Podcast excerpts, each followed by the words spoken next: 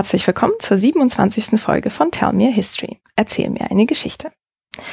Heute geht es um Himmel und Hölle und welche Vorstellungen davon wir im Koran, der Sunna, also der Prophetentradition und anderen historischen Quellen finden. Dafür bin ich heute zu Gast bei Professor Dr. Christian Lange an der Universität Utrecht in den Niederlanden. Schönen guten Tag, Herr Lange. Guten Tag, Frau Danilenko. Herr Lange, Sie sind Professor für Arabistik und Islamwissenschaft und sind hier in Utrecht bei den Religionswissenschaften angesiedelt, wenn ich das richtig sehe. Ist das irgendwie aus der Organisationsstruktur der Uni entstanden oder ist das auch ähm, ja im Akkord sozusagen mit Ihren Forschungsinteressen?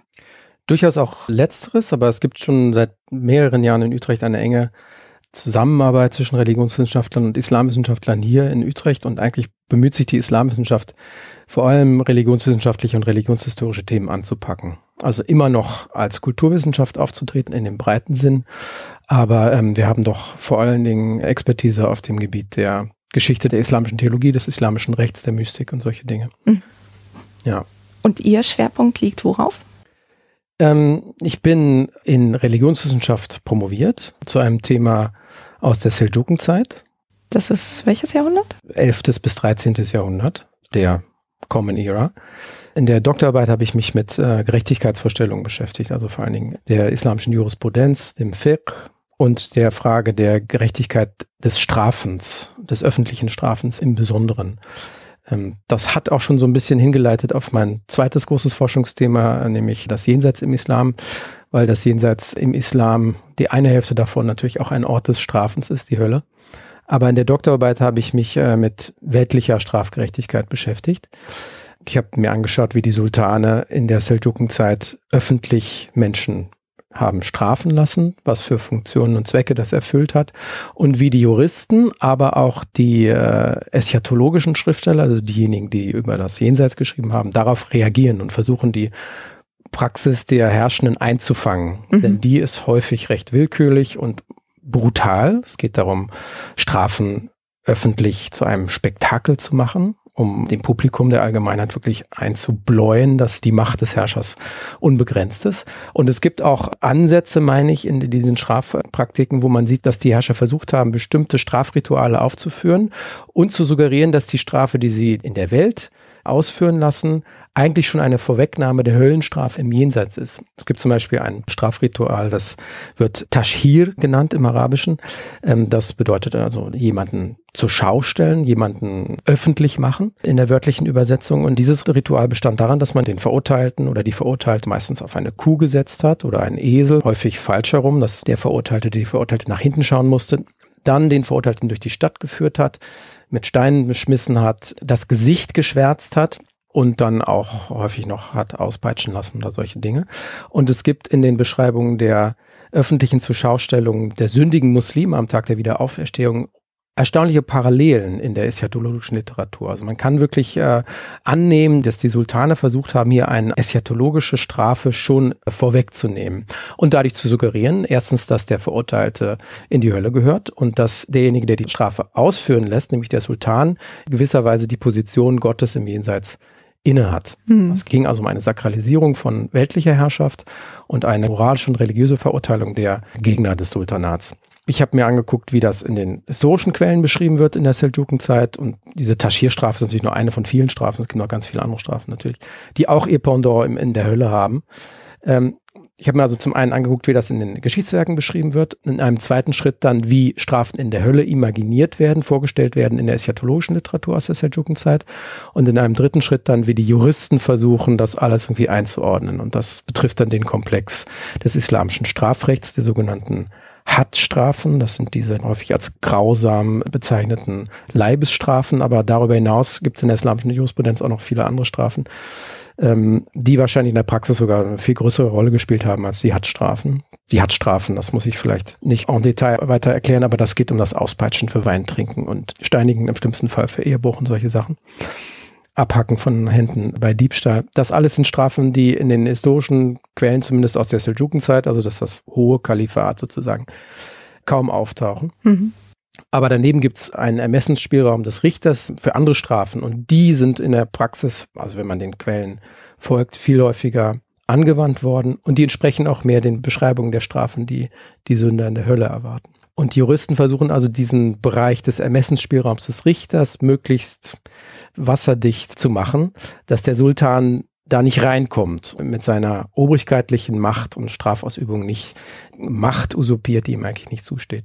Naja, durch dieses letzte Thema der weltlichen Strafe, die dann ein Pendant im Jenseits hat, bin ich auf die Hölle gekommen, habe mich dann ähm, erst mit der Hölle noch intensiver beschäftigt, auch ein Sammelband herausgegeben über die Hölle im Islam. Das war, glaube ich, der erste Sammelband, der überhaupt jemals zu dem Thema erschienen ist, weil ganz viele Wissenschaftler sich mit dem Paradies im Islam beschäftigt haben, aber nur ganz wenige mit der Hölle. Das hat interessante Gründe, über die wir vielleicht später noch reden können. Mhm. Jedenfalls habe ich also eine ähm, Sammelband zur Hölle im Islam herausgegeben. Locating Hell in Islamic Traditions heißt das. Das übrigens im Open Access erschienen ist. Also jeder, der äh, Interesse hat an dem Thema, kann das auf der Webseite des Verlags Brill aus Leiden nachlesen. Hm, das verlinke ich dann auch gerne. Ja, sehr schön, freue ich mich. Und ähm, darauf aufbauend habe ich mich dann sozusagen ins Paradies hochgearbeitet und habe die Niederungen des Jenseits ein bisschen hinter mir gelassen und habe ein Buch geschrieben über die Kulturgeschichte des Paradieses und der Hölle im Islam 2016 erschienen bei Cambridge University Press unter dem Titel Paradise in Hell in Islamic Traditions. Und da habe ich versucht, das Thema in der Longue Durée, also über die langen 14 Jahrhunderte des Islams, auszurollen und äh, mir anzuschauen, wie in verschiedenen Sparten und Genres des religiösen Denkens über Paradies und Hölle und das Jenseits im Allgemeinen geredet wurde.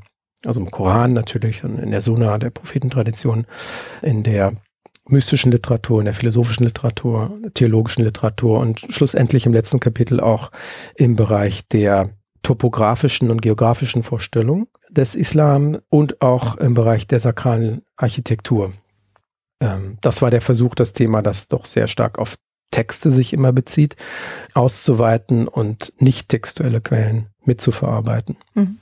Und Kommen wir vielleicht drauf ja, zu sprechen. Genau. Ja, ja. Sakrale Architektur meint quasi wie, was nicht, Gebäude oder Städte irgendwie dieses Thema aufgreifen, oder? Ähm, ja, Bemühungen bestimmter Architekten und deren Auftraggeber, heilige Orte zu schaffen, heilige Gebäude zu schaffen und diesen Orten einen transzendentalen oder jenseitigen Bezug zu geben. Mhm. Also ganz offensichtlich kann man das zeigen am Beispiel der Kaaba in, in Mekka, wo schon ja, von frühester Zeit Traditionen in Umlauf gebracht wurden, die das Gebäude der Kaaba mit dem Paradies in Verbindung bringen die Wasser des Paradieses fließen in den Semsembrunnen. Ähm, der schwarze Stein kommt aus dem Paradies, ist ursprünglich vom Paradies aus auf die Erde gekommen. Der schwarze Stein, der in der Kaaba Der in der einen Ecke der Kaaba sitzt und, mhm. und den man anfassen kann zur Vergebung der Sünden worüber natürlich theologischer Dissens besteht. Also das glauben nicht alle, aber es gibt diese Vorstellung, dass die Pilgerfahrt nach Mekka eine Reise ins Jenseits ist, eine Reise ins Paradies im günstigsten Fall. Al-Rasali, der große mittelalterliche Theologe.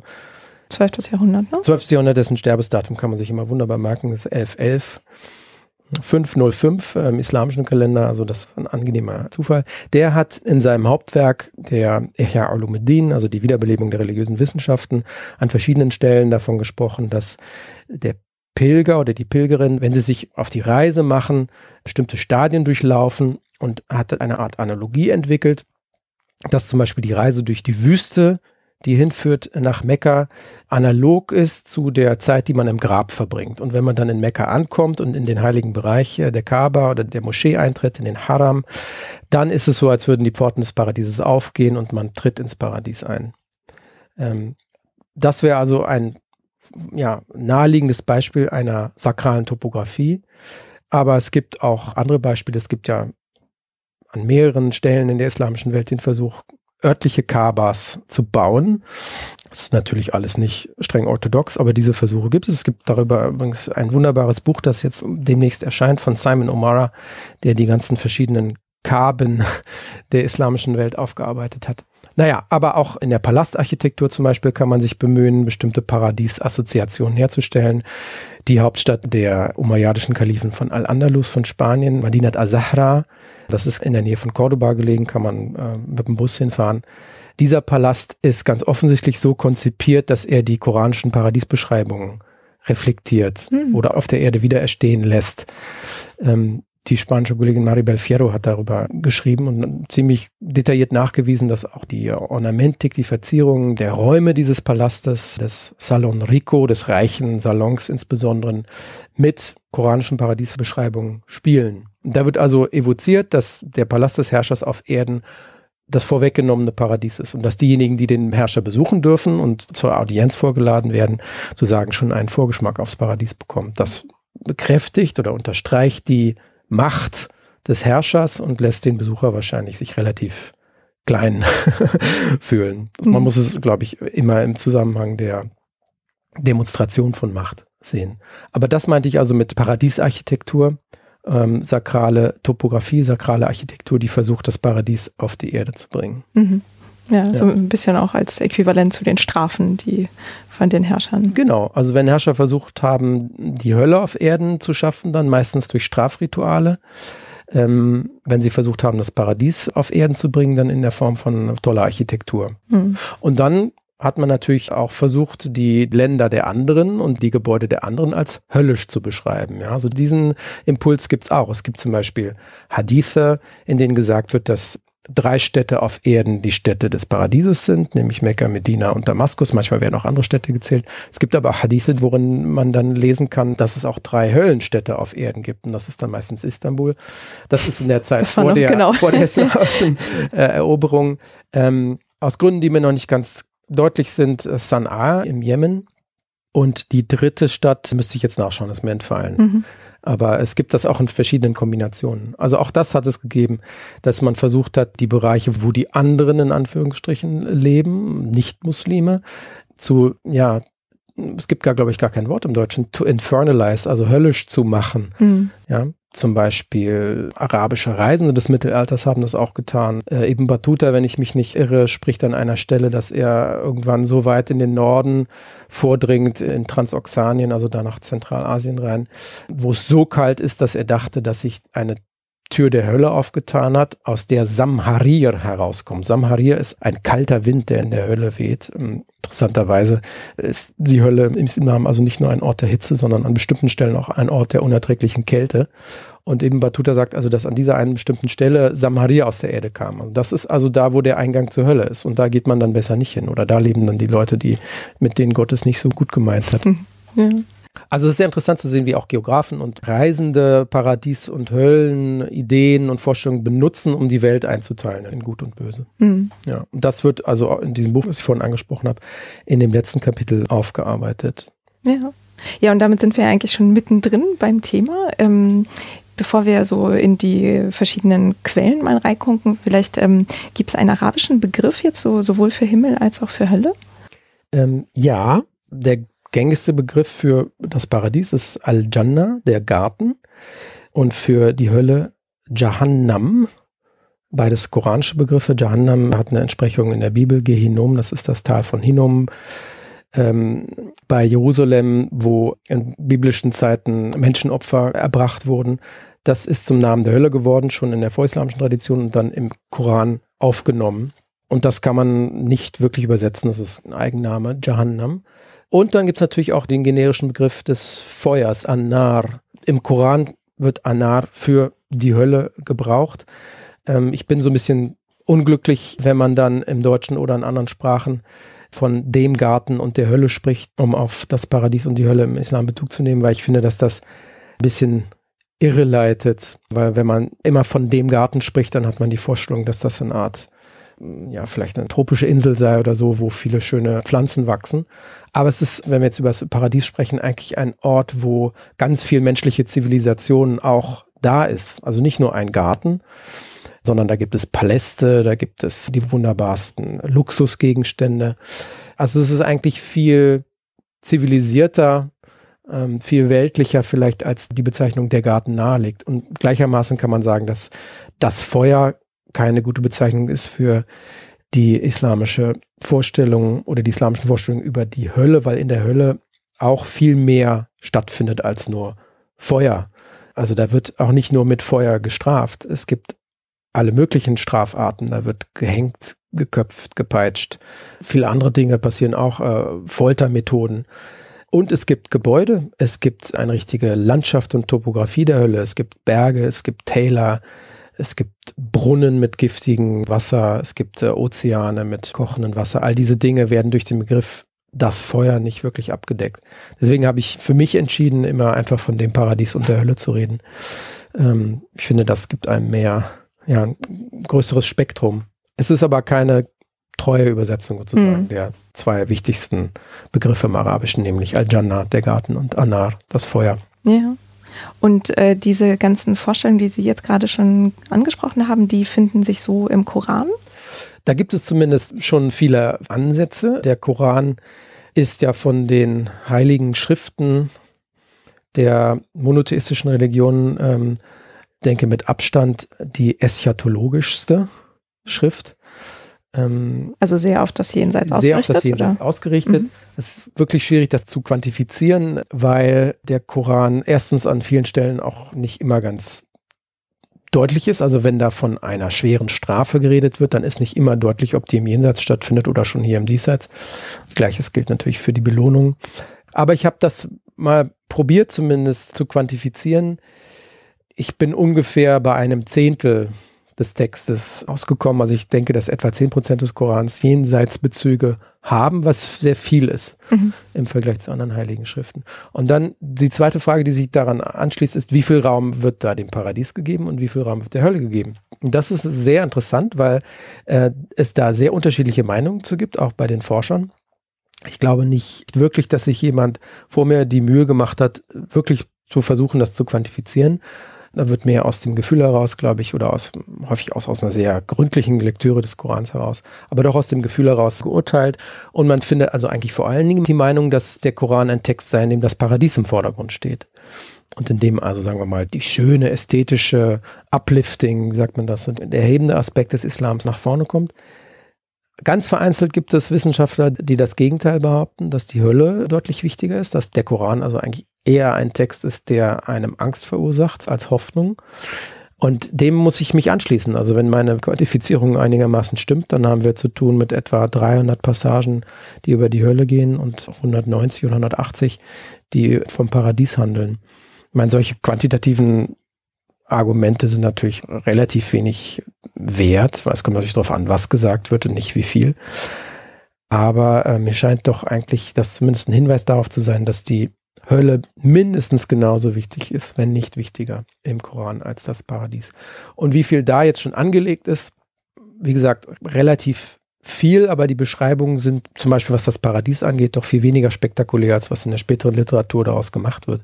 Ähm, die Körper der Paradiesbewohner und die Körper der Hölleninsassen sind eigentlich normale menschliche Körper. In der späteren Literatur bekommen die Körper fantastische Proportionen und Eigenschaften.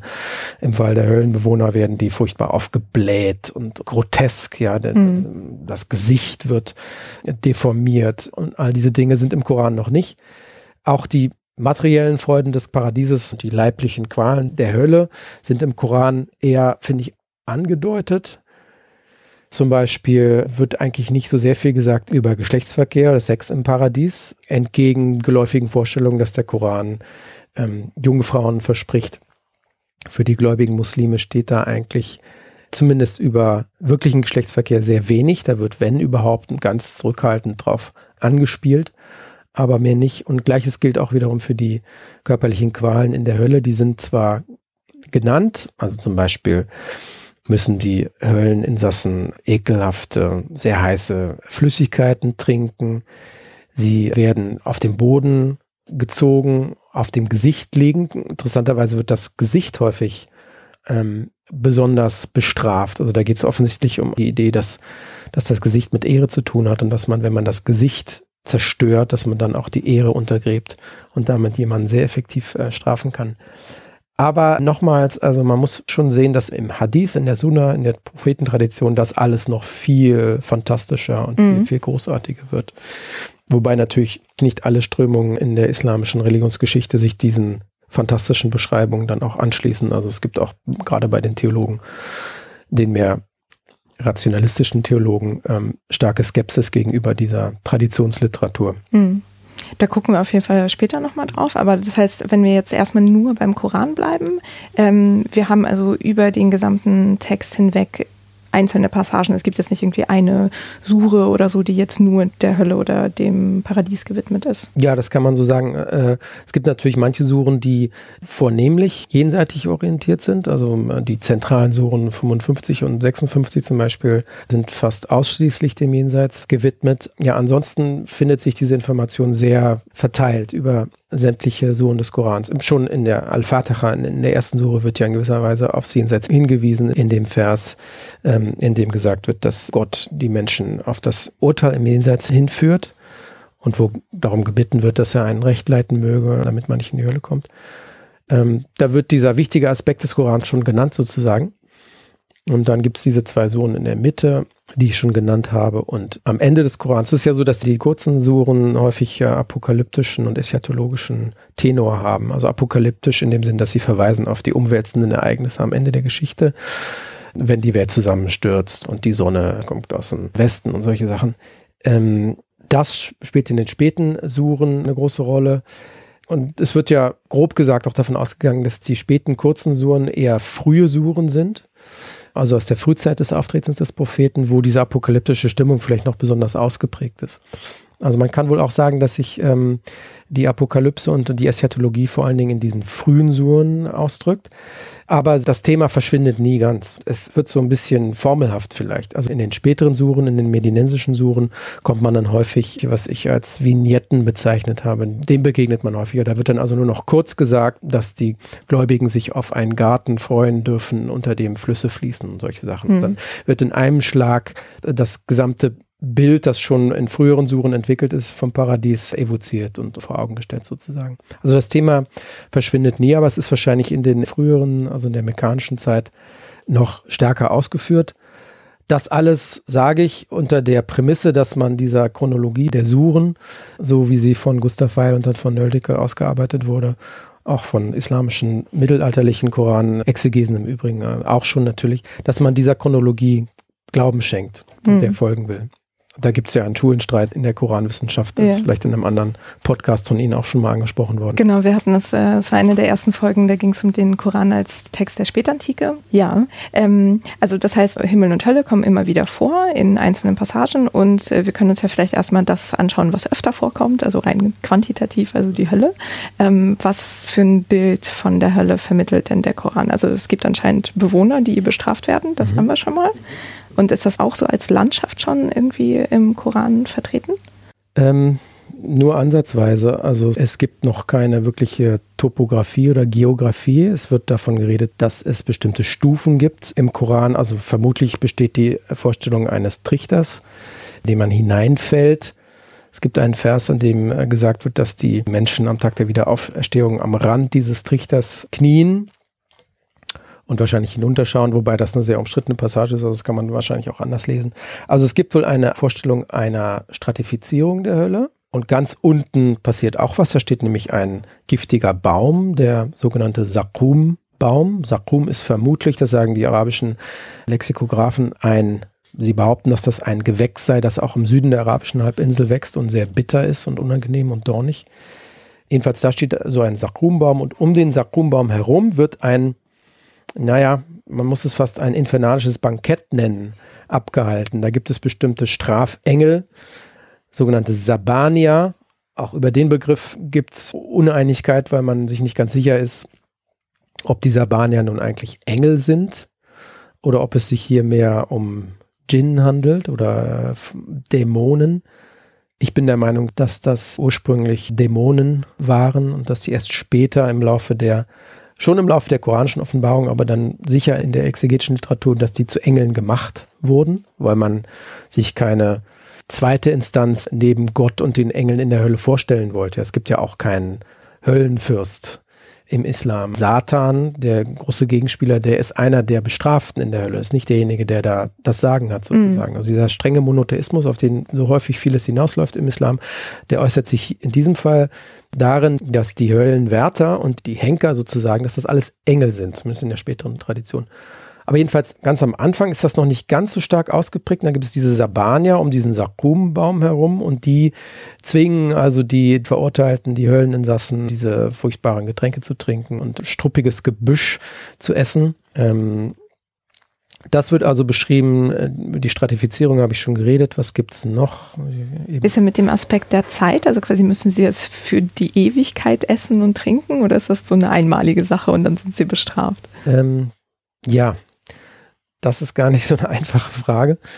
In der späteren Geschichte der islamischen Theologie ist da auch drüber diskutiert worden. Es gibt Verse, die einfach von ewiger Strafe sprechen. Wobei noch die Frage ist, wer wird überhaupt ewig gestraft? Was für schwere Sünden muss man begangen haben, um ewig gestraft zu werden? Aber es gibt auch Verse, die andeuten oder zumindest Spielraum geben, um zu denken, dass Strafe in der Hölle begrenzt ist und irgendwann zu einem Ende kommt. Mhm. Ähm, das sind dann Verse, in denen zum Beispiel gesagt wird, dass Gott die Sünder strafen wird, wie es ihm gefällt. Und vielleicht gefällt es ihm ja irgendwann mal nicht mehr zu strafen oder vielleicht ist irgendwann die Strafe auch abgebüßt sozusagen. Da haben bestimmte Theologen in der späteren Geschichte eingehakt. Zum Beispiel ähm, Ibn Arabi, der berühmte Mystiker. Welches Jahrhundert? 13. Jahrhundert, 1240 gestorben. Aber auch, und das überrascht nach wie vor viele, Ibn Taymiyyah, 1328 gestorben, den wir immer irgendwie so verorten als ganz strengen und griesgrämigen Theologen. Der hat auch von einer zeitlichen Begrenzung der Höllenstrafe gesprochen, weil er nämlich meinte, dass es mit der Idee von Gottes Weisheit, seiner Hekma, nicht übereinstimmt, wenn man von einer unendlichen Strafe ausgeht, weil irgendwann ist die Strafe ja abgebüßt. Mhm. Und Strafe, sagte Ibn Tamir, dient der Tilgung von Sünden und auch der Reform und der Erziehung der Sünder aber sie dient nicht dem Selbstzweck, Schmerzen zuzufügen. Hm. Die Hikma, also die Weisheit von Gott, liegt darin, dass durch die Strafe Sünden getilgt werden und dass die Leute des eines Besseren belehrt werden. Und wenn dieses Ziel erreicht ist, und das kann vielleicht lange dauern, aber äh, es wird nicht unendlich lange dauern, dann hat die Hölle keine Funktion mehr und dann wird sie vergehen. Dann äh, kommt es zum sogenannten Fana an-Nar, also dem Vergehen der Hölle. Ibn Taymiyya hat das gesagt und Ibn Qayyim al-Jawziyya, sein Schüler, ist ihm darin gefolgt. Und manchmal, wenn man das ähm, erzählt, Muslimen auch erzählt, dann, dann wird das gar nicht geglaubt. Weil eben, wie gesagt, viele davon ausgehen, dass Ibn Taymiyya sehr streng gewesen sei. Ach so, dass es nicht passen würde zu Dass es nicht passen hm, würde, okay. ja, ja. Aber man kann es relativ leicht nachweisen. Also das habe ich jetzt erzählt, weil Sie fragten, wie das ist mit der Strafe, ob die ewig ist. Mhm. Man kann es in zwei Richtungen wenden. Im Koran selbst, wenn man jetzt wieder dieser nöldischen Chronologie folgt, dann scheint es so zu sein, dass die Strafe in den frühen Suren eher begrenzt ist. Also die Verse, die darauf hindeuten, dass die Hölle vielleicht irgendwann mal vorbei ist, die finden sich eher in den früheren Suren. Und die Verse, die von ewiger Höllenstrafe sprechen, die finden sich eher in den späteren Suren. Wahrscheinlich damit zu tun hat, dass sich der Gedanke der Allmacht Gottes stärker ausformt im Laufe der koranischen äh, Offenbarung und dass deswegen eben diese Ewigkeit der Strafe, seine absolute Macht Gottes, um zu strafen, in den Vordergrund rückt. Aber man kann natürlich auch an den früheren Suren anknüpfen. Viele Theologen auch heutzutage tun das ja, also nicht nur Ibn Tamir im 14. Jahrhundert und vor ihm Ibn Arabi und Al-Rasali übrigens auch, glaube ich, ähm, zu einem gewissen Maße im 12. Jahrhundert. Aber auch heutzutage gibt es ja muslimische Theologen, die sagen, dieser Prozess der Abrogation, Nassikh von frühen Suren oder frühen Versen durch späte Verse, so wie das im Allgemeinen äh, gedacht wird, den müsste man eigentlich umdrehen, weil gerade die frühen Verse eigentlich wichtiger sind mhm. in vielerlei Hinsicht. Da offenbart sich noch der echte Spirit sozusagen des Islam in der Zeit, wo der Prophet noch in Mekka ist und gegen soziale Ungerechtigkeit streitet und auch das Ende der Welt verkündet und diese Sachen. Das sind die Sachen, an denen man sich festhalten muss und wenn überhaupt, dann abrogieren diese frühen Sachen die späteren Offenbarungen, die medinensische Zeit fallen, wo es dann ja, um Organisationen des muslimischen Gemeinwesens geht, häufig äh, rechtliche Fragen und solche Sachen, mehr kontextabhängige mhm. Sachen. Abrogieren ist so ausstechen quasi, ja, oder? Ja, oder das eine mit einem anderen abschaffen. Mhm, okay. Ja. Ja. Also das heißt, der Koran ist wie viele Schriften und vor allem heilige Schriften nicht eindeutig, was die Hölle angeht. Ganz genau. Mhm. Ja. Okay, aber es gibt schon so eine grobe eben Vorstellung von dieser Trichterform, den verschiedenen Ebenen. Dann haben wir die Henker, die Leute, die bestraft werden. Und Sie hatten ja vorhin auch Satan, also Shaitan, mhm. äh, angesprochen und der ist aus der christlichen Tradition irgendwie mit reingerutscht quasi oder ist das irgendwie was rein islamisches? Ja, das ist hm, im Wesentlichen der Satan der christlichen Tradition, der hier in der Tat mitgenommen wird. Oder äh, es ist, glaube ich, ein, wenn ich mich nicht täusche, ein äthiopisches Lehnwort, Shaitan. Also es könnte sein, dass das aus Äthiopien rübergekommen ist. Ja, und der wird schon im Koran genannt als einer der Hölleninsassen, als einer derjenigen, die da Strafe bekommen. Mhm. Aber nicht als eine unabhängige zweite Instanz neben Gott, der irgendwie über die Hälfte des Jenseits das Sagen hätte. Ja. ja. Und gibt es da auch die Vorstellung davon, dass er ein gefallener Engel sei oder eher nicht so? Ähm, naja, er wird verbannt durch Gott. Also die Satan-Erzählung im Koran ist auch gar nicht so unkompliziert, weil es verschiedene Momente gibt, an denen der Teufel, so Satan, gestraft wird durch Gott. Ähm, erstens bei der Ablehnung des besonderen Status von Adam und den Menschen. Da wird Satan schon aus Gottes Gunst verbannt. Das wäre also quasi der Fall, aber ich glaube, es ist nie ganz so dramatisch als ein massiver Sturz aus den höchsten Himmelsphären auf die Erde sich vorgestellt worden. Und dann gibt es den Moment, wo er Adam und Eva verführt im Garten Eden am Anfang der Zeit und dann zusammen mit ihnen ein zweites Mal verbannt wird auf die Erde. Ja. Und das heißt, wir haben also anscheinend ja auch andere äh, monotheistische Traditionen, die durchaus eingeflossen sind in die koranischen Vorstellungen von Himmel und Hölle. Ja, das wird sicher so gewesen sein. Ähm, nie, glaube ich, in der Art und Weise, dass einfach irgendwie was gecopy-pastet wurde oder so, aber dass man sich ähm, im Umfeld des Korans mit christlichen und jüdischen Vorstellungen auseinandergesetzt hat und die verarbeitet und in den Koran hineingearbeitet hat. Ähm, man kann also wiederum, wenn man der Nördike-Chronologie folgen möchte, einen gewissen Prozess der Biblicization, entschuldigen Sie, wenn ich manchmal die, die englischen äh, Termini gebrauche, Alles, die fallen mir schneller ein. Also die, ja, die Verbibelung, sagt man das? Ich weiß nicht. Ähm, also machen wir einfach mal. Ja, genau.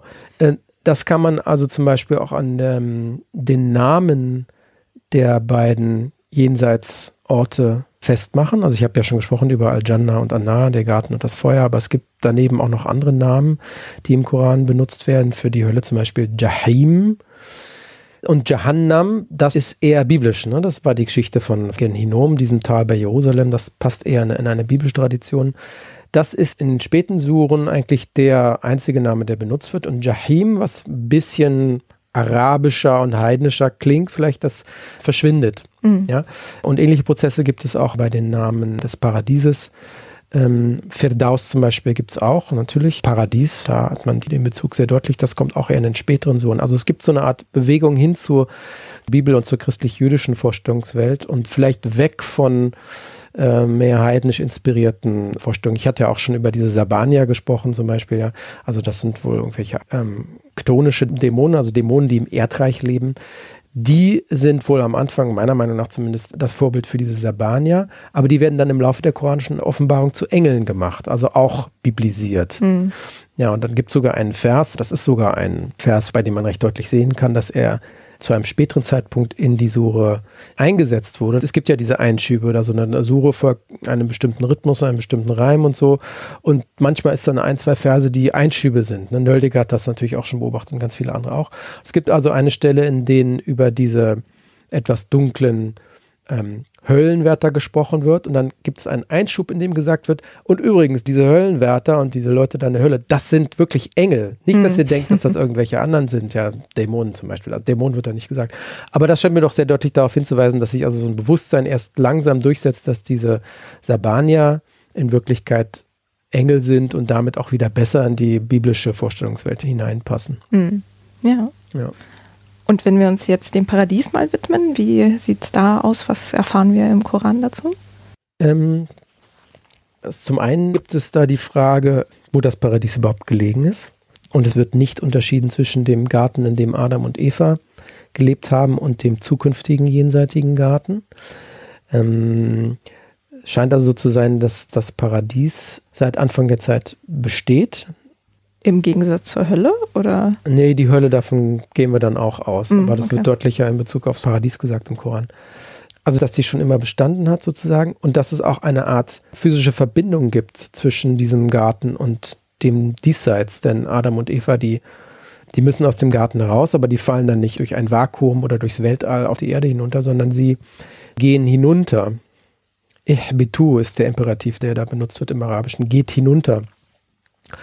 Äh, und das scheint zu suggerieren, dass das Paradies oder der Paradiesgarten erhöht liegt, vielleicht auf einem Berg.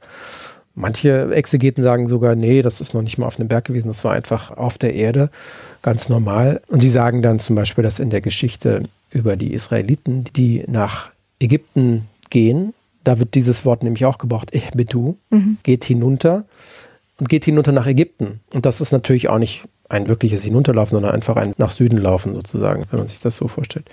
Es gibt Exegeten, die sagen, nee, es war noch nicht mal auf dem Berg, es war einfach auf der Erde und Ihbetu bedeutet einfach, geht mal raus. Also das ist schon mal ganz interessant, dass das Paradies, also wenn die Hölle ein Trichter ist, der in die Erde hineingebohrt ist sozusagen, das Paradies scheint auf Erden zu liegen oder zumindest einen Berührungspunkt zu haben mit der Erde, wobei es dann auch wieder andere Verse gibt, die suggerieren, dass das Paradies transzendent ist und irgendwo in, in den höheren Sphären ist. Also auch da ist es nicht so eindeutig. Das ist das eine. Das andere ist die Topografie und der Inhalt des Paradieses. Wie sieht es da aus?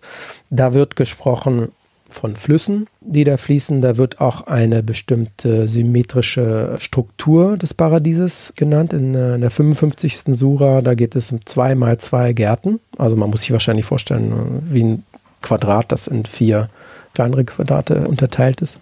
Das hat übrigens auch mit dem Reimschema der Sure zu tun. Mhm, okay. Ähm, aber egal, das führt vielleicht zu weit. Jedenfalls, also es gibt verschiedene Gärten und es gibt auch verschiedene ähm, Klassen von Paradiesbewohnern. Also es gab diese Stufen in dem Höllentrichter, aber es gibt auch verschiedene Bezeichnungen für die Paradiesbewohner. Es gibt zum Beispiel die sogenannten Muqarrabun. Wörtlich bedeutet das diejenigen, die nahegebracht sind oder nahegebracht werden, bezieht sich auf Gottes Nähe. Und daneben gibt es äh, die, sag mal, normalen Paradiesbewohner, das sind die Ashab oder die Gefährten der rechten Hand. Der ähm, rechten Hand? Der rechten Hand, ja, weil beim Urteil, Tag der Wiederauferstehung, werden diejenigen, die ins Paradies eingehen dürfen, zur rechten Hand Gottes sich versammeln und die Sünder und diejenigen, denen Strafe bevorsteht, zur linken Hand. Und die werden dann auch die Gefährten der linken Hand genannt. Mhm. Also auch da gibt es schon so Ansätze zu einer Stratifizierung. Und was die Himmelsfreuden angeht, ähm, ja, das sind natürlich eigentlich Vorstellungen, die bei vielen wahrscheinlich schon auch geläufig sind. Also da wird über Weintrinken geredet. Allerdings handelt es sich um einen Wein, von dem man nicht betrunken wird. Ähm, da wird geredet über Kissen und angenehme Lager. Da wird geredet über Geflügel, das man zu essen bekommt und allerlei andere äh, Leckereien. Und da wird geredet über Bedienstete, die einem zu Dienst sind. Und das sind dann die Hur al-Ain, also die Huris, die Jungfrauen des Paradieses, wobei Jungfrau keine gute Übersetzung ist. Hur al-Ain äh, bedeutet wahrscheinlich Frauen mit besonders schönen Augen. Mhm. Okay. Weil es da die Hypothese gibt, dass das ursprünglich sogar noch was ganz anderes bedeutet, nämlich weiße Weintrauben, aber da kommen, okay. können wir auch noch drauf kann man darf kommen. Da auf Jungfrauen? Ja, kann, okay. ich, kann ich Ihnen gerne gleich noch erklären. Aber jedenfalls, es gibt diese Huralain, das sind also die weiblichen Bediensteten und es gibt auch Jünglinge, die den Wein kredenzen. Ähm, und das umreißt so ungefähr das Spektrum der Sinnesfreuden. Eins will ich noch hinzufügen, denn das ist wichtig und wird auch in den medinensischen Suchen wichtiger als in den mekkanischen Suchen und das ist die Freude des Zusammenseins mit Freunden und mit der Familie. Mhm. Also diese Huris, ob das jetzt wirklich Jungfrauen sind, die da für freien Geschlechtsverkehr zur Verfügung stehen oder nicht, das lasse ich mal eben unbeantwortet, die Frage. Aber die sind jedenfalls da, um die Männer zu bedienen. Und die finden sich tendenziell eher in den frühen Suchen. In den medinensischen späteren Suchen wird eher gesprochen von den Frauen der Gläubigen und von der Zusammenführung von Familien. Also mhm. auch da gibt es eine interessante Verschiebung des Akzents, ähm, die etwas vielleicht raueren oder sinnlicheren Freuden der frühen Suren, die vielleicht rekurrieren auf altarabische Vorstellungen, wie man sie in der altarabischen Poesie findet, über Tavernen und Weintrinken und solche Sachen. Ähm, die werden überlagert und zum Teil verdrängt durch die mehr familienorientierten Freuden und etwas, ja, vielleicht kann man auch sagen, keuscheren Freuden mhm. des Jenseits in den späteren Suchen. Ja. Und diese männlichen äh, Bediensteten, die sich um den Wein kümmern, die waren auch angelegt zur Bedienung der Frauen oder gibt es das nicht vorgesehen? Ja, das wird nicht so ausdrücklich gesagt, aber es gibt schon Verse, in denen äh, die Belohnung des Paradieses ganz ausdrücklich für die männlichen und die weiblichen Gläubigen versprochen werden. Da ist dann die Rede von Al-Mu'minun, also der männliche Plural, und Al-Mu'minat, die weiblichen Gläubigen. Ähm, und da wird zumindest an dieser Einstellung, die ich jetzt denke, ganz deutlich gesagt, dass die Freuden sowohl für die Mu'minun als auch die Mu'minat sind. Wobei an dieser Stelle wiederum nicht über die Huris geredet wird. Ah, okay. Aber man kann das extrapolieren und kann sagen, na gut, wenn an dieser Stelle gesagt wird, dass die Freuden sich an alle richten, Männer und Frauen, dann sind die auch für die Frauen da. Mhm. Aber ohne Zweifel ähm, ist in der späteren Literatur, und ich denke eigentlich, dass das im Koran auch schon angelegt ist, sind die Freuden der Männer im Paradies viel stärker betont worden. Und es handelt sich wirklich um ein männerzentriertes, vielleicht muss man sogar phallozentrisch benutzen, den Ausdruck, ein phallozentrisches Paradies. Ja. Also ich rede jetzt über die Sunna, über die Prophetentradition.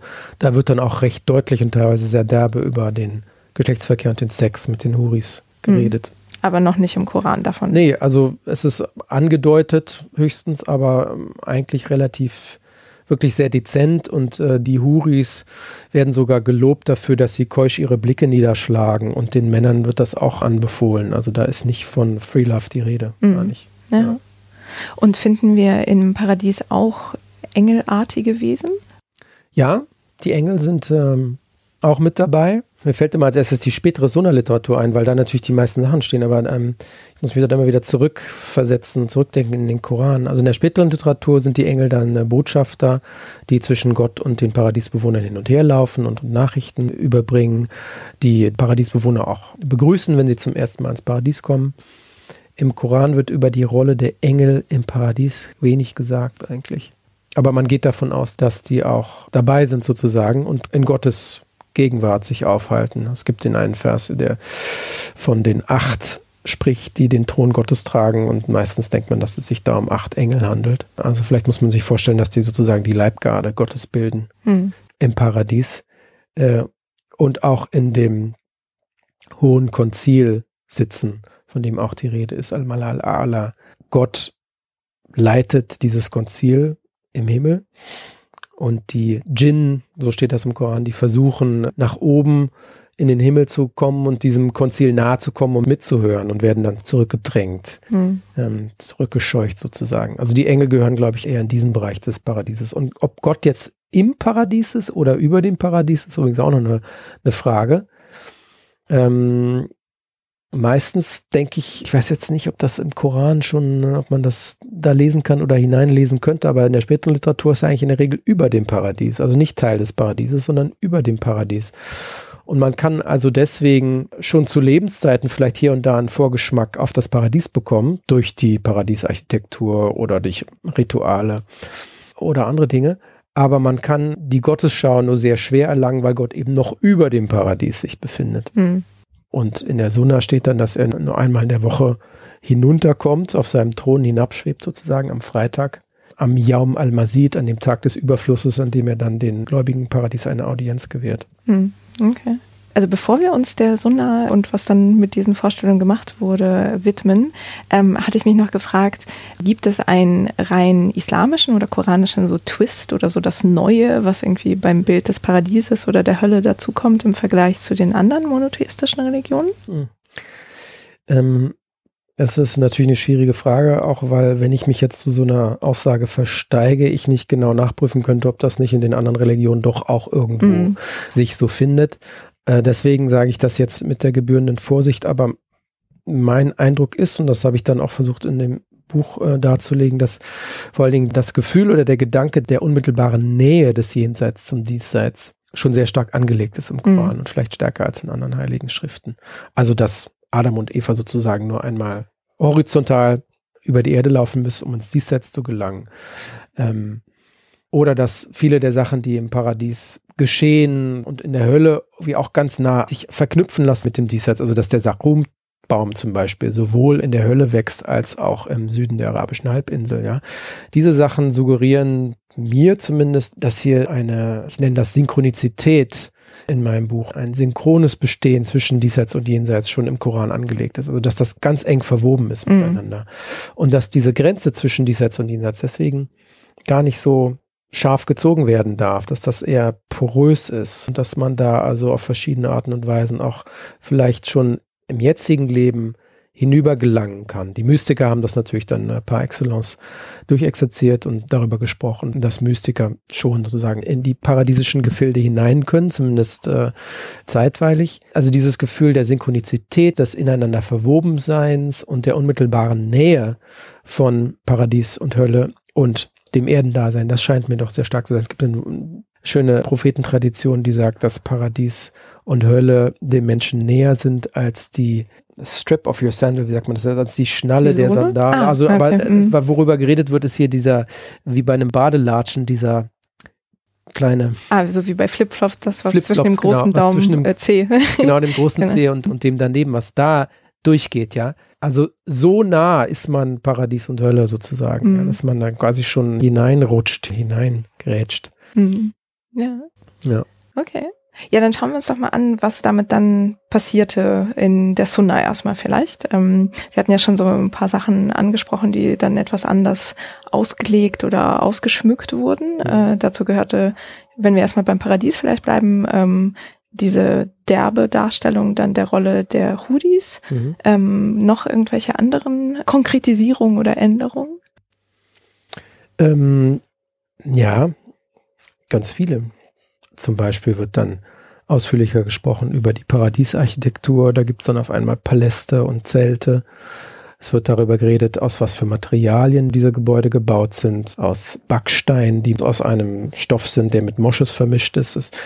Die ganze Parfümerie, die sich da entfaltet im Paradies, wird ausgiebig beschrieben. Also auf dem Boden liegt Safran und Moschus und Amber ist ein anderer wichtiger Geruch. Ähm, die Stoffe, in die die äh, Himmelsbewohner gekleidet sind, werden auch näher beschrieben. Brokat und Seide und Gold und die materiellen Dinge, mit denen sie sich sonst so umgeben, also die Trinkbecher und Kämme und all die wunderbaren Dinge der, der menschlichen Zivilisation und Hochkultur, die werden da ins Paradies verlagert. Ähm, ja, ich habe da in meinem Buch das zentrale Kapitel nur damit gefüllt. Also da gibt es eine ganz große Menge an Sachen. Und das gleiche lässt sich natürlich auch wieder dann über die Hölle sagen. Also da werden dann auch Gebäude beschrieben und, und Gebirge, furchtbare Schluchten und dunkle Ecken und verschiedene giftige Brunnen, in die man fällt. Ähm, diese Sabania, die Höllenschergen, die Höllenengel, die werden also auch in fantastischen Details beschrieben. Unheimlich groß sind die dann und haben ganz furchtbare Schlag- und Folterinstrumente und können Tausende von Ungläubigen und Sündern gleichzeitig bestrafen und quälen und all solche Sachen. Also das wuchert ganz gehörig in der Sunna, wobei man sagen muss, auch da gibt es natürlich große Unterschiede was wir so als die kanonischen Sammlungen des sunnitischen Islams, ich rede jetzt nur vom sunnitischen Islam, was wir als die kanonischen Sammlungen bezeichnen, die sind eigentlich relativ restriktiv in dem, was sie zulassen, sozusagen. Ja. Es gibt in der Entwicklung der Sunna-Literatur verschiedene Perioden der Expansion dieses Materials und dann wieder der Kontraktion. Ähm, ich habe versucht, drei solche Perioden der Expansion und Kontraktion in meinem Buch zu beschreiben führt vielleicht wieder zu weit, das jetzt im Einzelnen alles an Jahrhunderte zu knüpfen und daran festzumachen. Aber ich, ich gehe davon aus, dass in den ersten zwei Jahrhunderten nach dem Entstehen des Islams und dem Auftreten des Propheten Mohammed eine Expansion stattgefunden hat, wo auch vieles christliche und jüdische und zoroastrische auch, darüber haben wir noch gar nicht geredet, aber der Zoroastrismus hat auch einen Einfluss gehabt. Die Höllenbrücke zum Beispiel, ähm, über die man laufen muss, bevor man ins Paradies kommt. Und wenn man doch nicht so gut war und nicht so gläubig noch herunterfallen kann in, in den Höllentrichter hinein, das scheint sehr deutlich auf den zoroastrischen Gedanken zurückzugehen. Und den finden wir dann aber in der Sunna, ne? nicht im Koran. Das ist dann in der Sunna, genau. Mhm. Ja, also diese Sachen, die kommen da rein. Und äh, ich glaube, dass so um 900 herum oder 850 dann diese Kontraktion einsetzt und was wir als kanonisch bezeichnen, dass die dann, wie schon gesagt, relativ restriktiv sind und relativ begrenztes Bild entwickeln. Also Al-Bukhari, der bekannteste Sammler sunnitischer äh, Prophetentradition, der hat noch nicht mal ein eigenes Kapitel über Paradies und Hölle. Da muss man so zwischendrin gucken. Muslim hat ein eigenes Kapitel, aber da stehen auch nicht so wahnsinnig viele Hadithe. Tirmidhi ist derjenige, der von den kanonischen Sammlern noch am meisten zu bieten hat. Und dann gibt es diesen Moment der Kontraktion. Und dann expandiert das Ganze aber wieder. Und es gibt auch dann die kanonischen Sammlungen, die decken ja sehr viele Themen ab. Nicht nur die Eschatologie, ganz, ganz viele andere, eigentlich vor allen Dingen eher juridische, rechtliche Themen. Aber es gibt dann im Laufe der späteren Geschichte spezialisierte Sammlungen, also äh, große Sammlungen, die sich nur der Eschatologie verschreiben und nur Höllen- und Paradiestraditionen äh, versammeln. Und das geht ein paar Jahrhunderte und dann gibt es einen zweiten Moment der Kontraktion, den ich in Verbindung bringe mit dem Erstarken der hanbalitischen Strömung im Islam nach dem Fall von Bagdad. Damaskus wird zu einem Zentrum hanbalitischer Gelehrsamkeit und da finden sich viele hanbalitische Autoren, die versuchen, das Material wieder neu zu ordnen und zusammenzufassen und einzugrenzen und abzuschneiden an den Ecken. Also das ist ein zweiter Moment der Kontraktion und dann gibt's danach wieder eine Expansion, aber wie gesagt, das führt jetzt zu weit. Und ich denke, in der Moderne gibt's dann wieder einen Moment der Kontraktion, wo man wieder versucht, das Ganze einzufangen und, und kleiner zu machen. Mhm weil diese Phasen der Expansion natürlich dann auch Traditionen in das Paradies- und Höllenbild hineinbringen, die wirklich recht fantastisch sind und nach den Begriffen der orthodoxen und nüchteren Theologen viel zu weit gehen, häufig dann auch anthropomorphisch sind, in dem Sinn, dass Gott da eine größere Rolle spielt und Gott bestimmte menschlichen Eigenschaften angedichtet werden und solche Sachen. Das ist natürlich immer ein, eine Sorge gewesen der Theologen, dass die Hadith-Literatur da über die Stränge schlägt. Mhm. Okay. Also das heißt, so am Anfang hört es sich so an, als seien Motive aufgegriffen und so ein bisschen ausgeschmückt vielleicht worden mhm. oder erweitert, während dann halt in diesen späteren Expansionsphasen auf tatsächlich neue Faktoren oder Ideen dann dazu kamen. Ist das so ungefähr? Ja, wobei, also ich glaube, so der Schatz an Vorstellungen, der ist dann irgendwann voll und dann geht's und das passiert, glaube ich, relativ schnell. Also vielleicht noch nicht zur Zeit der kanonischen Sammlung. Vielleicht muss man davon ausgehen, dass das noch ein, zwei, drei Jahrhunderte weitergegangen ist, dass das wirklich gewachsen ist. Aber dann kann man auch wirklich nichts mehr Neues dazu erfinden. Zumindest nicht mehr in dem Bereich der Sunna-Literatur. Es gibt neben der Sunna-Literatur auch noch andere Genres, in denen das weitergeht, glaube ich. Ähm, aber das ist dann nicht mehr die gelehrte Sunna-Literatur, sondern das ist dann eigentlich die volkstümliche Literatur. Und dann denke ich vor allen Dingen auch an die Geschichte der Himmelfahrt des Propheten, an den Me'raj, in der dem Prophet ja auch eine Vision von Paradies und Hölle angedichtet wird und das wächst weiter. Ähm, ich denke auch an volkstümliche Bücher über das Jenseits, über Paradies und Hölle. Übrigens, es gibt einen Text auch in deutscher Übersetzung. Das will ich den Hörern gerne mitgeben. Vielleicht die deutsche Übersetzung heißt das Totenbuch des Islams. Ähm, das ist schon im späten 19. Jahrhundert von einem Rabbiner Moritz Wolf ins Deutsche übersetzt worden und ist dann im 20. Jahrhundert aufgegriffen und ganz viele Sprachen übersetzt worden. Das ist ein Text, der ist gar nicht so unheimlich lang, vielleicht so 150 Seiten oder so in der gedruckten Ausgabe. Und ähm, wenn man so in Katalogen guckt, was gibt es zu den Jenseitsvorstellungen im Islam, wo kann man sich informieren, dann kommt man sehr schnell auf dieses Buch. Und das ist aber wirklich eine volkstümliche Eschatologie des Islams. Da stehen also relativ viele Sachen drin, die von den Theologen und den strengen Hadith-Wissenschaftlern des Islams nicht akzeptiert werden. Also zum Beispiel spielen die Huris dann eine sehr große Rolle in dieser Sammlung. Aber es ist doch eigentlich der Text, den sogar auch Wissenschaftler ganz lange ähm, noch benutzt haben, weil er relativ einfach zugänglich ist. Mhm. Aber da muss man äh, schon ein bisschen Abstriche machen oder zumindest hinzufügen, dass das wirklich eine volkstümliche Eschatologie ist. Aber die gibt es also auch. Es gibt also neben dieser Sunna-Literatur, die sich durch diese Phasen von Expansion und Kontraktion hindurch arbeitet sozusagen. Daneben gibt es diese volkstümlichen Literaturen, Me'raj, diese Handbücher, von denen ich gesprochen habe, und auch die parenetische und die moralisierende Literatur, wozu ich zum Beispiel auch einen Autor wie Al-Rasali zählen würde, der in dem Ihya Ulumuddin habe ich ja vorhin schon kurz äh, drüber gesprochen, auch ein sehr moralisierendes und ein sehr freies Bild von Paradies und Hölle entwirft. Und mhm. das hat manchen Gelehrten des islamischen Mittelalters auch gar nicht gepasst. Also Ibn al-Jawzi zum Beispiel, das war ein Hanbalit, der etwa 100 Jahre nach al-Rasali gelebt hat, auch in Bagdad.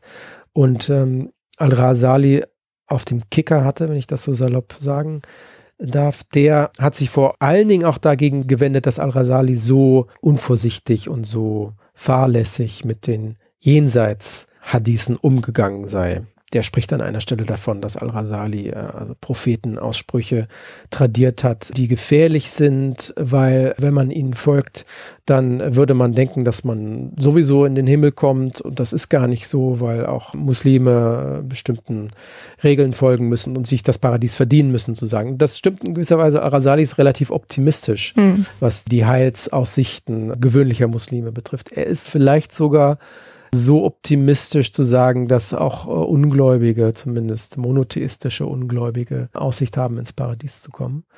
Jedenfalls dagegen wendet sich Ibn al-Jawzi und dann auch die spätere hanbalitische Tradition, von der ich auch kurz geredet habe, die dann in Damaskus für diese Kontraktion gesorgt haben. Die fanden das alles viel zu optimistisch. ja. Und äh, Ibn al-Jawzi schreibt dann, also gibt ein kleines Buch von ihm, das heißt Al-Muqliq. Also das ist wörtlich übersetzt das, was einen unruhig macht. Also das geht übers Jenseits und da sagt er in der Einleitung, ja, ich er hätte festgestellt, dass für die Erziehung der Seele und für die Frommheit es sehr viel besser sei, Furcht einzuflößen und sich zu fürchten, als so wie Al-Rasali optimistisch von der Erlösung zu reden und dass er deswegen dieses Büchlein geschrieben hätte, um äh, Furcht wieder unter die Menschen zu bringen. Mhm. Das ist ganz interessant in dieser, was ich moralisieren oder parinetische Literatur nenne, gibt es diese zwei Strömungen. Al-Rasali ist ein Vertreter der optimistischen Variante und Ibn al-Jawzi und Ibn al-Kharat, das ist ein nordafrikanischer Autor, spätes 12. Jahrhundert, die vertreten eher die pessimistischere Variante. Mhm. Und die Hanbaliten, ich will jetzt nicht sagen, dass alle hanbalitischen Eschatologen pessimistisch sind und über die Hölle reden oder so, aber es gibt doch gewisse Unterschiede, zum Beispiel die hanbalitischen Werke übers Jenseits, die haben in der Regel die Hölle als letztes Kapitel.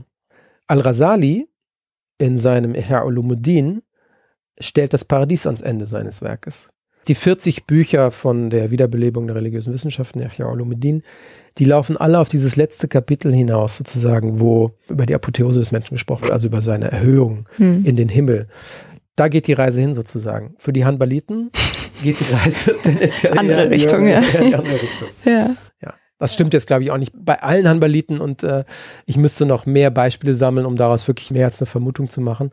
Aber die hanbalitischen äh, Werke über das Jenseits, die mir so untergekommen sind, die hatten das alle. Mhm.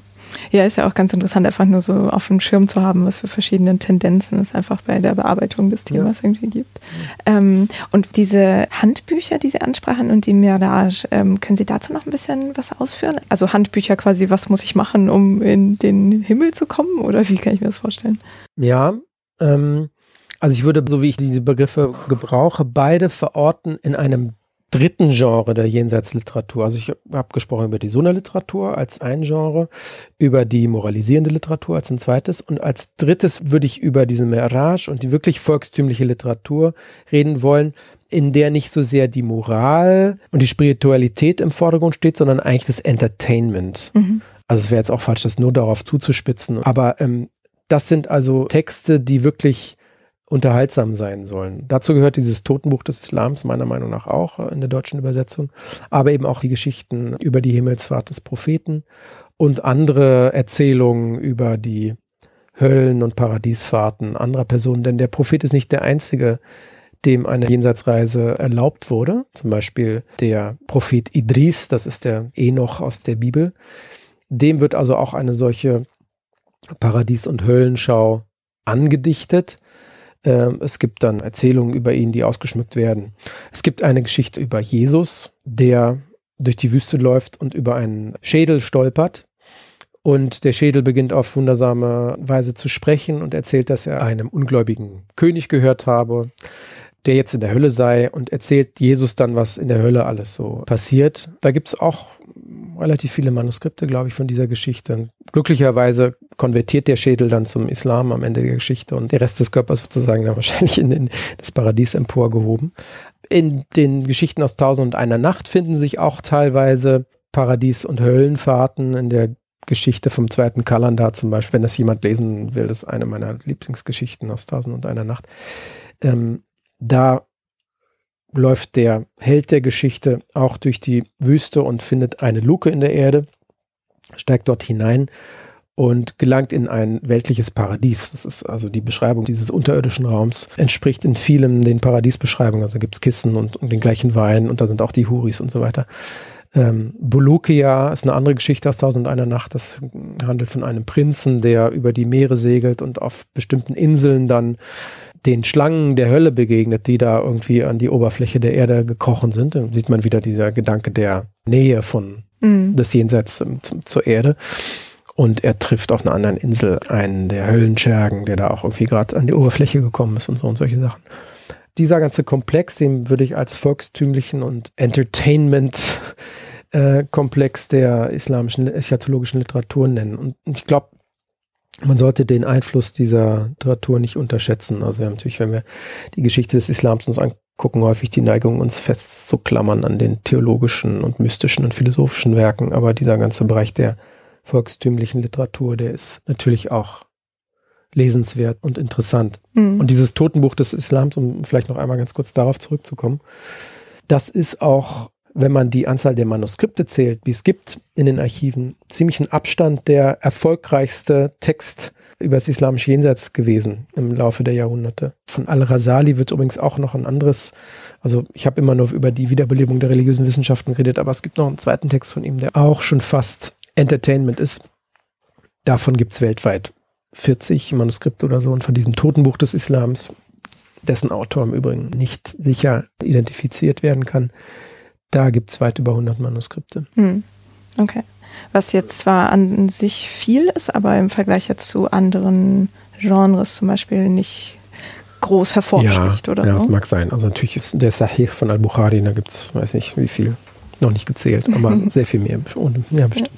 Ja, oder zum Beispiel so das Werk, das ich bearbeitet hatte in meiner Promotion, das hat knapp 60 Handschriften, so über ja. 1000 Jahre. Also genau, kann man auch ein bisschen ja. vergleichen. Und das war Geografie. Ne? Genau, das ja, ist Geografie und auch so das Mirage, dieses Thema der prophetischen Erlebnisreise, nenne ich mhm. das jetzt mal. Ähm, das wurde ja auch illustriert und auch als eigenes Werk Mirage Name. Ja veröffentlicht sozusagen. Angeblich sogar, wenn man der Kunsthistorikerin glauben darf, die darüber geschrieben hat, wurden diese illustrierten oder eine bestimmte illustrierte Version des Mehraj, das ist das timoridische Mehraj Name, das sehr bekannte Exemplar um 1400, glaube ich, ist in Paris in der Bibliothek einzusehen. Die Kunsthistorikerin, die darüber geschrieben hat, die meint sogar, dass das mitgenommen wurde von Missionaren und dann daraus vorgelesen wurde und diese Bilder herumgezeigt wurden in der Runde der versammelten Dorfbewohner sozusagen. Also dass das auch missionarischen Zwecken gedient hat. Und das schließt an bei dem Punkt, also was ich versucht habe zu erklären, diesen Entertainment-Charakter. Mhm. Ja. Also das ist Literatur, die auch einfach wirklich sehr spannend und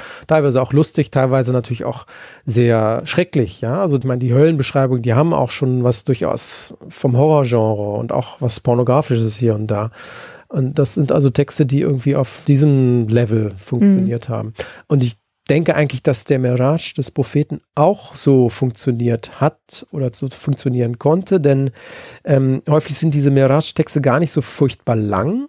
Also es gibt auch lange Mirage-Versionen, zum Beispiel das Liber Scale, das ist, glaube ich, der längste Text, wenn ich mich nicht täusche. Das ist also im Westen der islamischen Welt entstanden, ich glaube so im 12. Jahrhundert oder so. Und man hat nur die kastilische Übersetzung und nicht den arabischen mhm. Text. Und dann später eine lateinische Übersetzung. Der ist sehr lang, aber es gibt auch recht kurze Miraj-Texte. Und man bekommt den Eindruck, dass das vielleicht nur so ein Gerüst war für Geschichtenerzähler, die das mitgenommen haben. Vielleicht, wenn sie auf Reisen gingen.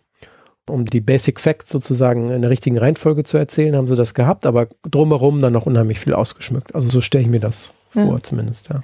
Und äh, wer war die Kunsthistorikerin, die darüber geschrieben hat? Christiane Gruber. Mhm. Ja, die ist in Michigan uh, State University, nicht wahr? In Ann Arbor. Mhm. Okay. Und die hat, glaube ich, mehrere Bücher über die illustrierten Miraj-Names, also die Bücher des Miraj äh, veröffentlicht. Ja, okay, ich gucke mal, ob ich die finde und verlinke. Und ähm, wenn das Manuskript, von dem Sie sprachen, in der französischen Nationalbibliothek ist, könnte es auch sein, dass es digitalisiert ja, ist. Ja, das wird auf Gallica stehen, bin ich mir ziemlich sicher. Okay, dann ja. verlinke ich das auf jeden Fall. Das ist auch ganz toll, mhm. wenn man von zu Hause aus sich das anschaut. Ja, das mhm. sind wahrscheinlich die bekanntesten Darstellungen der islamischen Kunst des Paradieses. Also das ist vielleicht auch so ein bisschen historischer Zufall. Das ist halt auch relativ früh schon herausgegeben und reproduziert und deswegen in aller Hände sozusagen. Ähm, aber das sind sehr, ja, kann sagen, sehr schöne Darstellungen um 1400. Mhm. Ja, gut, also das heißt, wir haben jetzt ein sehr breites Spektrum an Genres, die sich mit verschiedenen Schwerpunkten irgendwie mit dem Thema Himmel und Hölle auseinandersetzen. Ähm, wie ist das denn, wenn wir mal so ein bisschen in die verschiedenen Richtungen des Islams schauen? Also gibt es irgendwie Unterschiede, was jetzt irgendwie die sunnitische Auslegung all dieser Quellen angeht, äh, hinsichtlich Himmel und Hölle und schiitisch oder auch mystisch, hatten Sie ja vorhin angesprochen. Kann man da irgendwie so gut abgrenzen, dass man sagen kann, die einen glauben das, die anderen das hm. andere? Also was die Abgrenzung zwischen sunnitischem und schiitischem Islam äh, betrifft, gibt es da schon Unterschiede, aber die sind, wir würden wahrscheinlich sagen, dass sie nicht unbedingt wesentlich sind. Also in der schiitischen Traditionsliteratur gibt es auch diese Beschreibung der Topografie und der Freuden und Strafen des Jenseits, wird aber zum Beispiel den Imamen und den Angehörigen der Familie des Propheten ein viel höherer Rang zugeordnet im Paradies daran lässt sich dann ablesen, eben dass für die schiitische Tradition der Gedanke des Imamats unheimlich wichtig ist. Theologische Unterschiede gibt es natürlich auch. Die spätere schiitische Theologie tendiert ja eher in die Richtung der mehr rationalistischen, transzendentalistischen Anschauung. Also zum Beispiel gibt es da dann keine direkte Gottesschau, sondern wird Gott im Paradies nur als Licht wahrgenommen. Mhm. Ähm, ja, und über die Fürsprache am Tag des Gerichtes, also die Imame spielen dann, natürlich zum Beispiel auch wieder eine Rolle. Es wird zum Beispiel auch im Gegensatz zu bestimmten sunnitischen Strömungen nicht von unendlicher Strafe ausgegangen für muslimische Sünder, sondern von mehr endlichen Strafen. Na, solche Unterschiede gibt es schon. Also die, so das Spektrum der Meinung innerhalb der Theologie findet sich auf beiden Seiten. Ähm, den größeren Unterschied gibt es vielleicht tatsächlich zwischen islamischer Mystik an der einen Seite und islamischer Theologie, ob jetzt sunnitischer oder schiitischer Couleur. Äh, die Mystiker haben also teilweise radikal das Jenseits verinnerlicht. Also im Grunde genommen gesagt, dass Paradies und Hölle keine wirklichen Gegebenheiten, keine physischen Orte sind, sondern innere Zustände der Seele.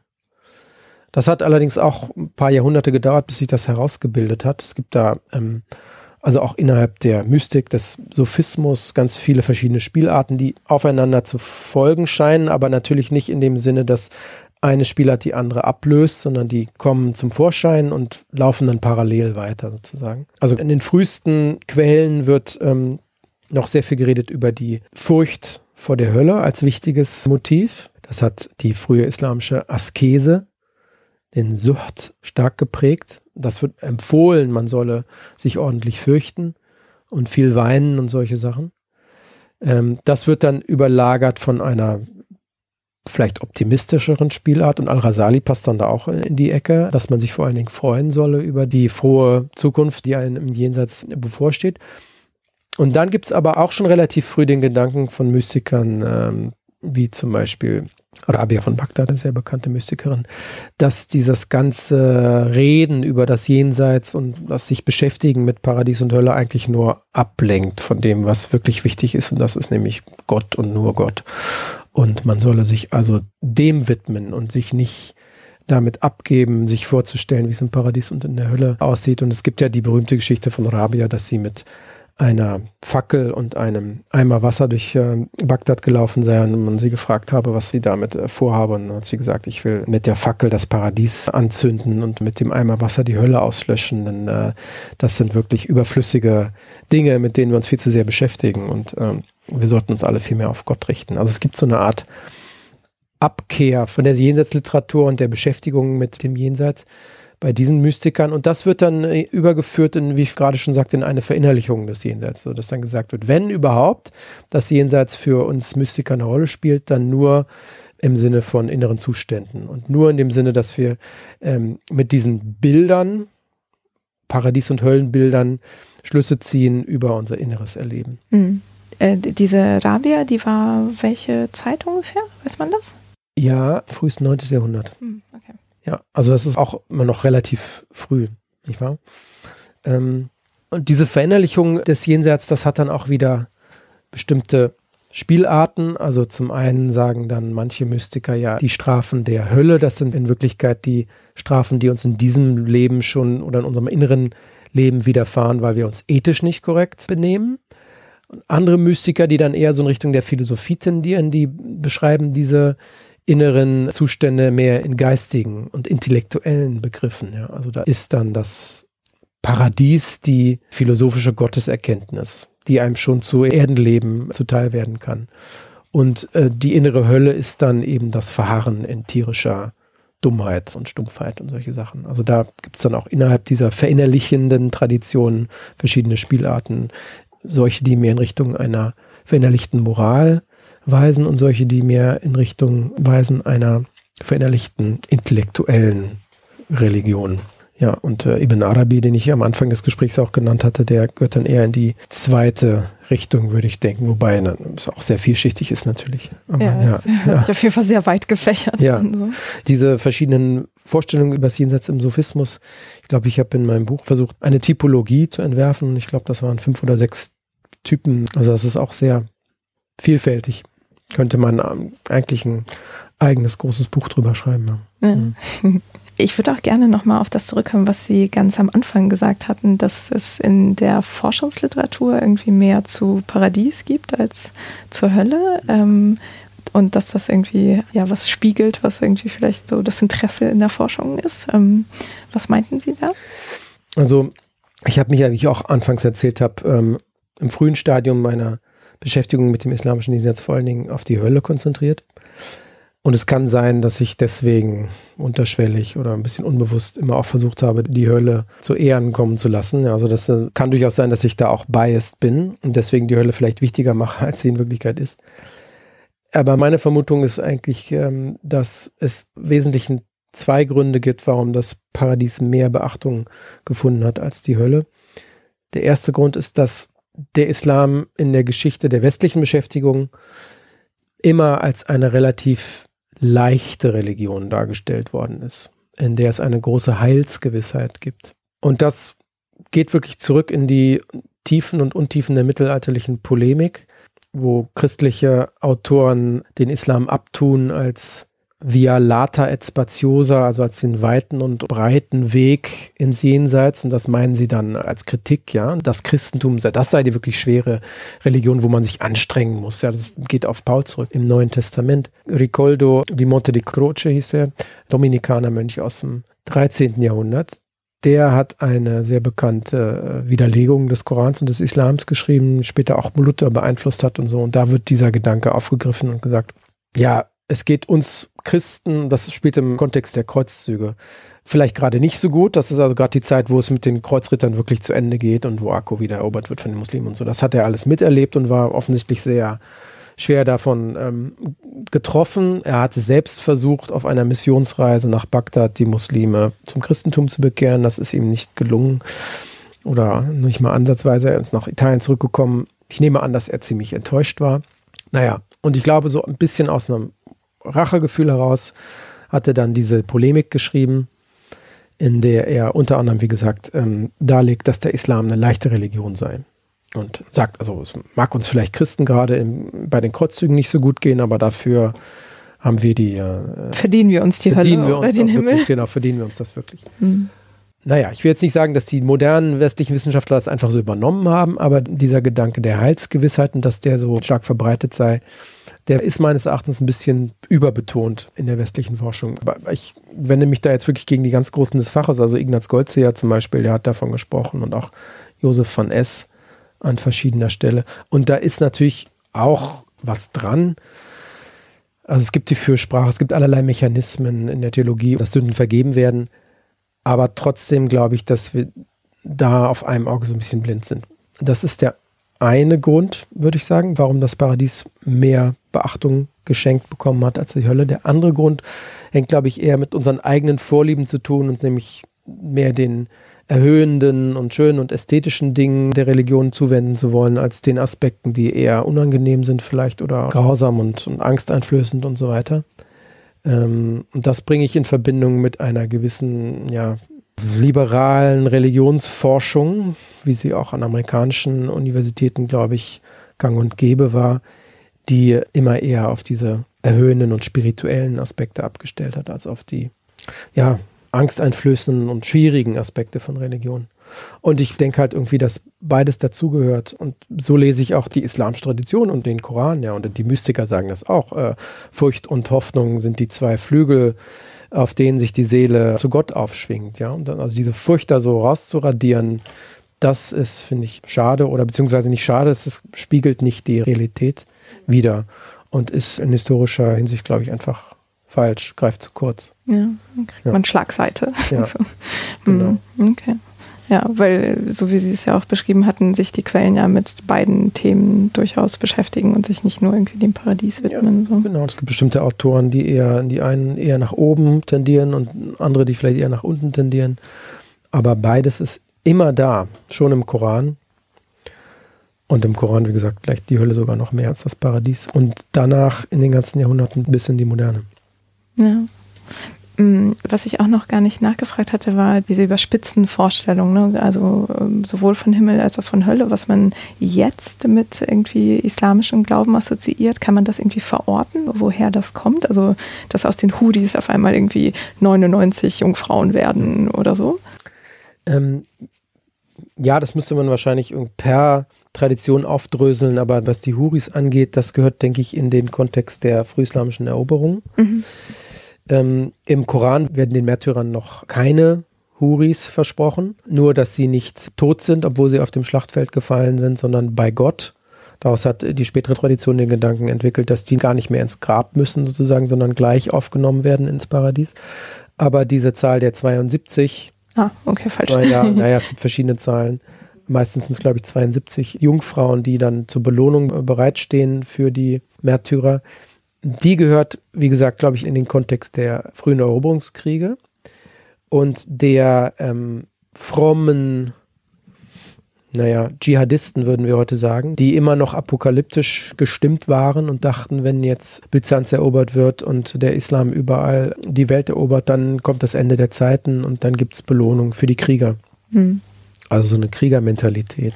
Damit bringe ich das zusammen. Und ja, das ist auch nicht gerade en vogue, dem Islam eine Kriegermentalität zu unterstellen. Das wäre auch zu undifferenziert. Max Weber hat das gemacht zum Beispiel, aber ähm, das machen wir natürlich nicht mehr. Aber es gibt diese bestimmten Autoren, also zum Beispiel gibt es einen asketischen Autor, Mitte 8. Jahrhunderts, äh, Ibn al-Mubarak, der ein Kitab al-Jihad geschrieben hat, also ein Buch mit Traditionen über das Führen von Krieg gegen die Ungläubigen und aber auch ein Kitab as-Sucht, also ein Buch der Askese, das voll ist mit Jenseitsbeschreibungen. Äh, und da kommen also vor allen Dingen die Huris auch vor und Pferde. äh, Soldat mhm. hat vielleicht ein besonderes Interesse an diesen zwei Dingen.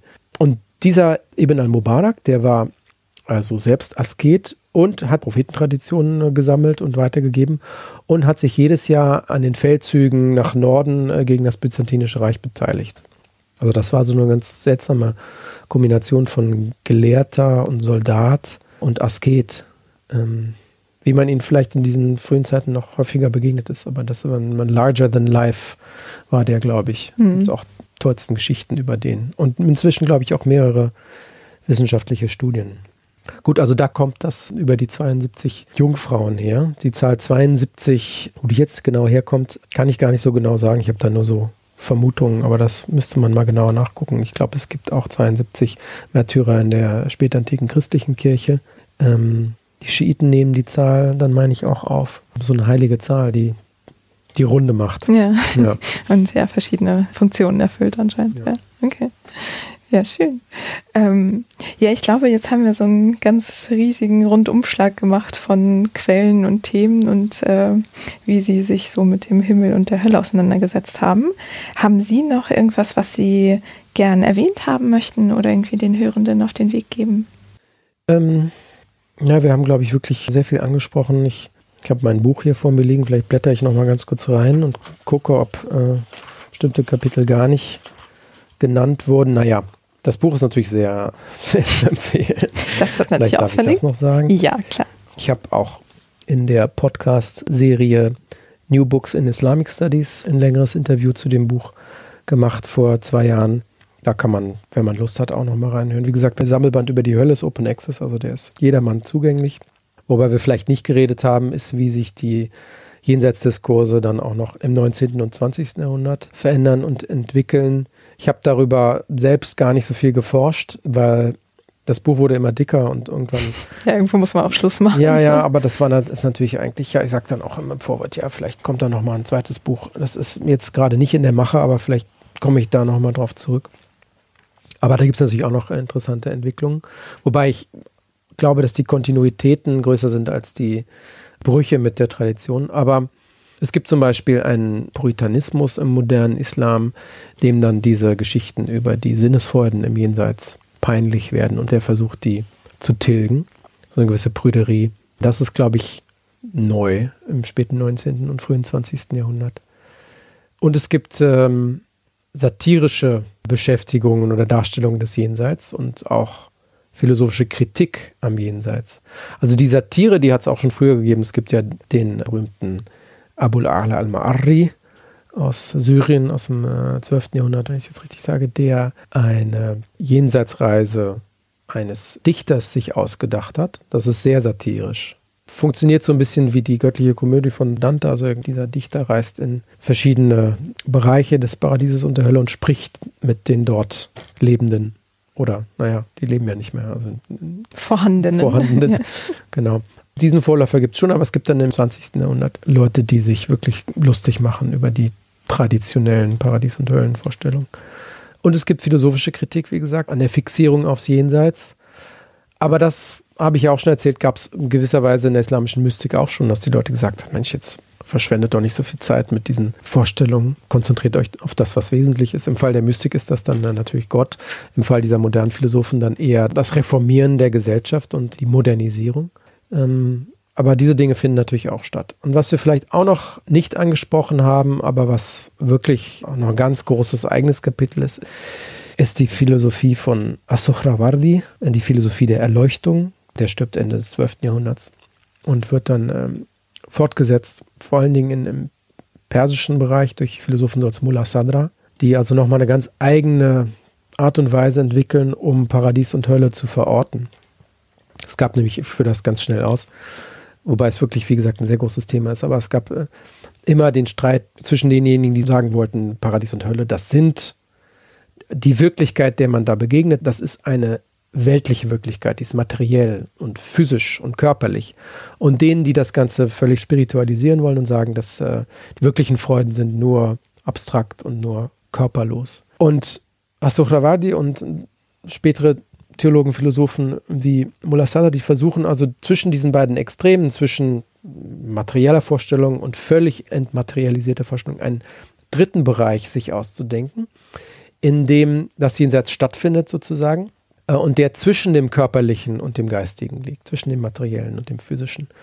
Und diesen Bereich oder diese Welt nennen sie die Welt der Imagination und sagen also, die Dinge, die da passieren, die haben alle mit der Imagination des Menschen zu tun. Und Imagination wird gedacht als eine Fakultät oder eine Kraft des menschlichen Geistes oder der menschlichen Seele, ähm, die noch stark an die Materie gebunden ist, aber eigentlich eine eigene Realität schafft. Also die Imagination funktioniert ja so, dass man irgendwie Versatzstücke, Bruchstücke aus der sinnlichen Wahrnehmung zu neuen Sachen zusammensetzt. Mhm.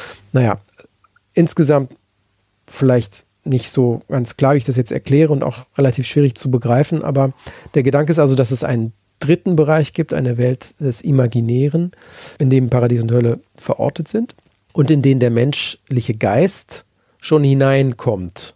Dort trifft sich sozusagen das reine, abstrakte, intellektuelle, spirituelle Gottes mit dem Weltlichen des Menschen. Mhm. Und in diesem Zwischenbereich, da kann man hineinkommen, wenn man äh, der Philosophie Asuchravardis und äh, der Philosophie der Erleuchtung folgt. Naja, das wird also jedenfalls häufig dargestellt als eine große Neuerung in der islamischen Philosophie und dann eben auch in der islamischen Eschatologie. Mhm. Aber ich glaube, das würde jetzt zu weit führen, um das noch weiter auszuführen. Aber es sei denjenigen, die sich dafür interessieren, vielleicht noch mitgegeben. Mhm. Denn in der westlichen Forschung hat das, vor allen Dingen in Frankreich, ist das auf viel Resonanz gestoßen. Henri Corbin französischer Orientalist Mitte des 20. Jahrhunderts, der hat sich darin auch verbissen und teilweise auch, glaube ich, selbst daran geglaubt. Hm, okay. Da gucke ich mal, ob ich äh, Literaturtipps zu verweisen kann. Ja, dann danke schön auf jeden Fall auch für die Ergänzung und für die tollen Ausführungen. Und ähm, ja, dann bleibt mir mich ganz herzlich zu bedanken Ja. und alles Gute zu wünschen. Gleichfalls danke für die Fragen und äh, ganz tolle Sache, die Sie da machen mit Ihren Podcasts. Ich hoffe, dass das von vielen Menschen genutzt wird. Dankeschön, das Ja. hoffe ich auch.